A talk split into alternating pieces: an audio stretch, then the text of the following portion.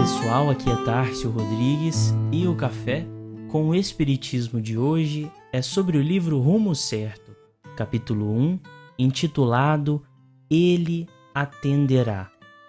Psicografia de Francisco Cândido Xavier, onde Emmanuel nos diz: Quando atravesses um instante considerado terrível na jornada redentora da terra, recorda que o desespero é capaz de suprimir-te a visão ou barrar-te o caminho. Para muitos, esse minuto estranho aparece na figura da enfermidade.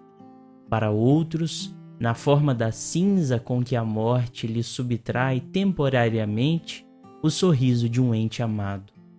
Em muitos lugares, guarda a afeição de crise espiritual, aniquilando a esperança.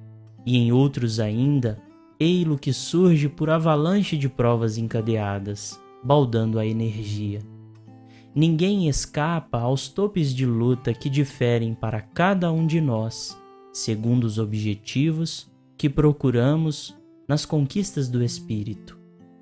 Esse jaz atormentado de tentações, aquele padece abandono, aquele outro chora oportunidades perdidas, e mais outro lamenta os desenganos da própria queda.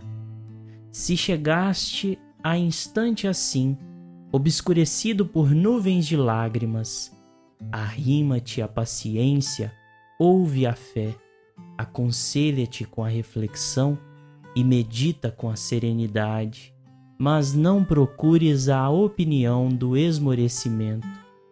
Desânimo é fruto envenenado da ilusão que alimentamos a nosso respeito.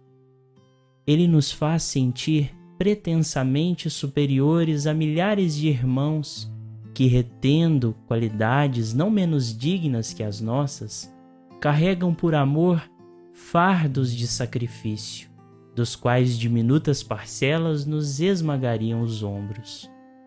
Venha o desânimo como vier, certifica-te de que a forma ideal para arredar-lhe a sombra será compreender, auxiliar, abençoar e servir sempre. Ainda que guardes o coração conturbado ou ferido, magoado ou desfalecente, serve em favor dos que te amparem ou desajudem, entendam ou caluniem. Ainda que todos os apoios humanos te falhem de improviso, nada precisas temer.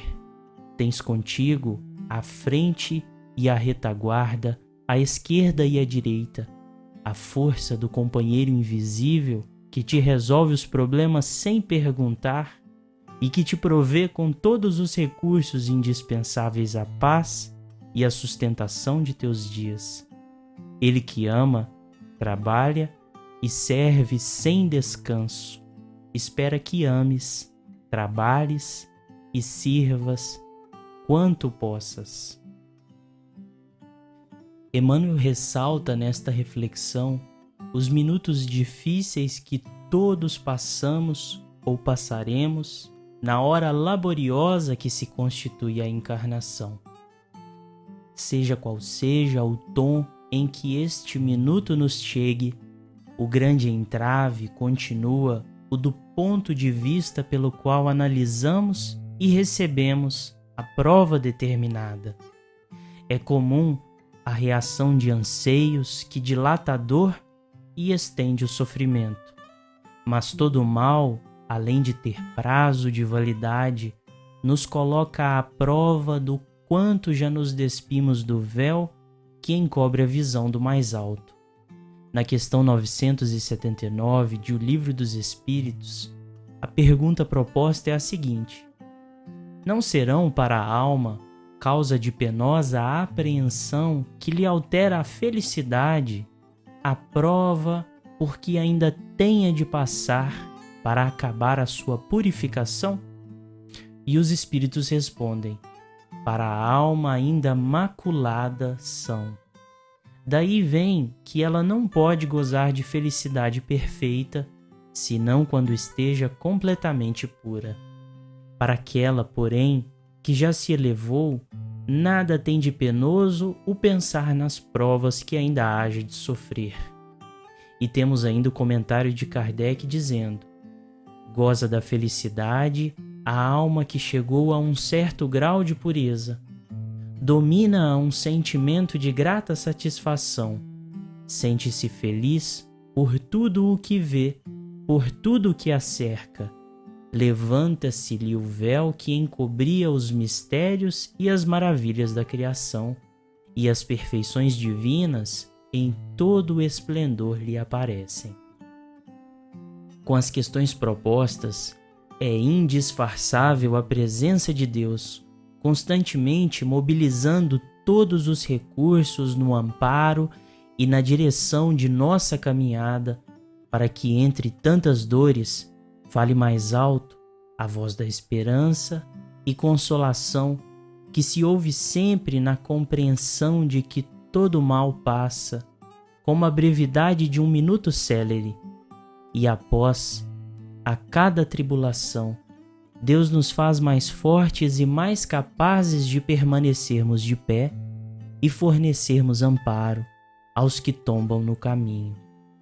Como conclui Emmanuel, sem que o saibas, ele te acompanha os pequeninos progressos e se regozija com os teus mais íntimos triunfos, assegurando-te tranquilidade e vitória.